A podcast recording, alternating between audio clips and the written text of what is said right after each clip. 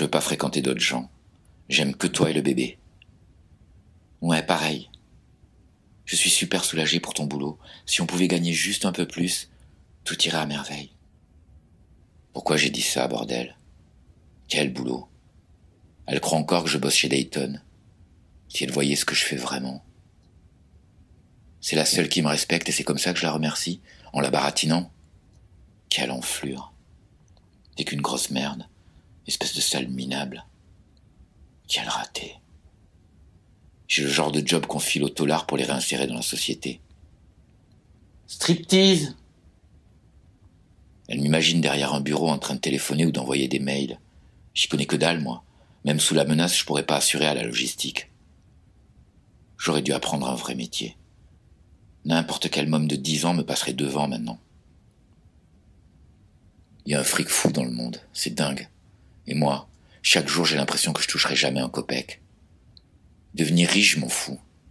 Je veux juste être un bon père et un mari responsable. Je veux bien m'occuper de mon bébé. Striptease Pauvre patience. Elle n'a pas envie de racler les fonds de tiroir juste pour payer le téléphone. Elle en a assez bavé. Cette fille, c'est une crème. Elle a un cœur en or, et elle me soutiendra coûte que coûte. Je dois jamais oublier ça. Putain. Je suis faire de jalousie envers le premier crétin friqué. C'est pas juste que des connards se baladent en costard à 3000 dollars alors que moi je galère. Oh, toujours les mêmes conneries qui tournent en boucle. Faut que je trouve un moyen d'arrêter ça. J'angoisse à mort pour le bébé. J'ai peur qu'il foute tout en l'air entre nous. Elle est déjà super stressée. Je veux être un bon père, un modèle pour lui, pas un zéro qui distribue des flyers porno. Chaque fois qu'on parle du bébé, je pense à cette vieille chanson.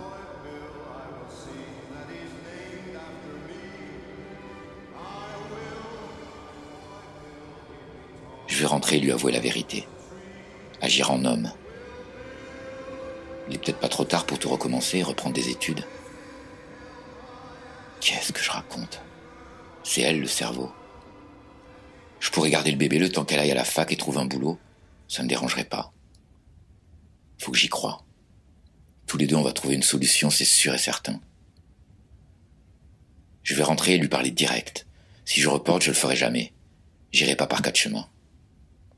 Écoute, j'ai pas décroché le job et je distribue des flyers pour 7,25$ de l'heure depuis août. Ensuite, on verra. Tu es là? Suis rentré.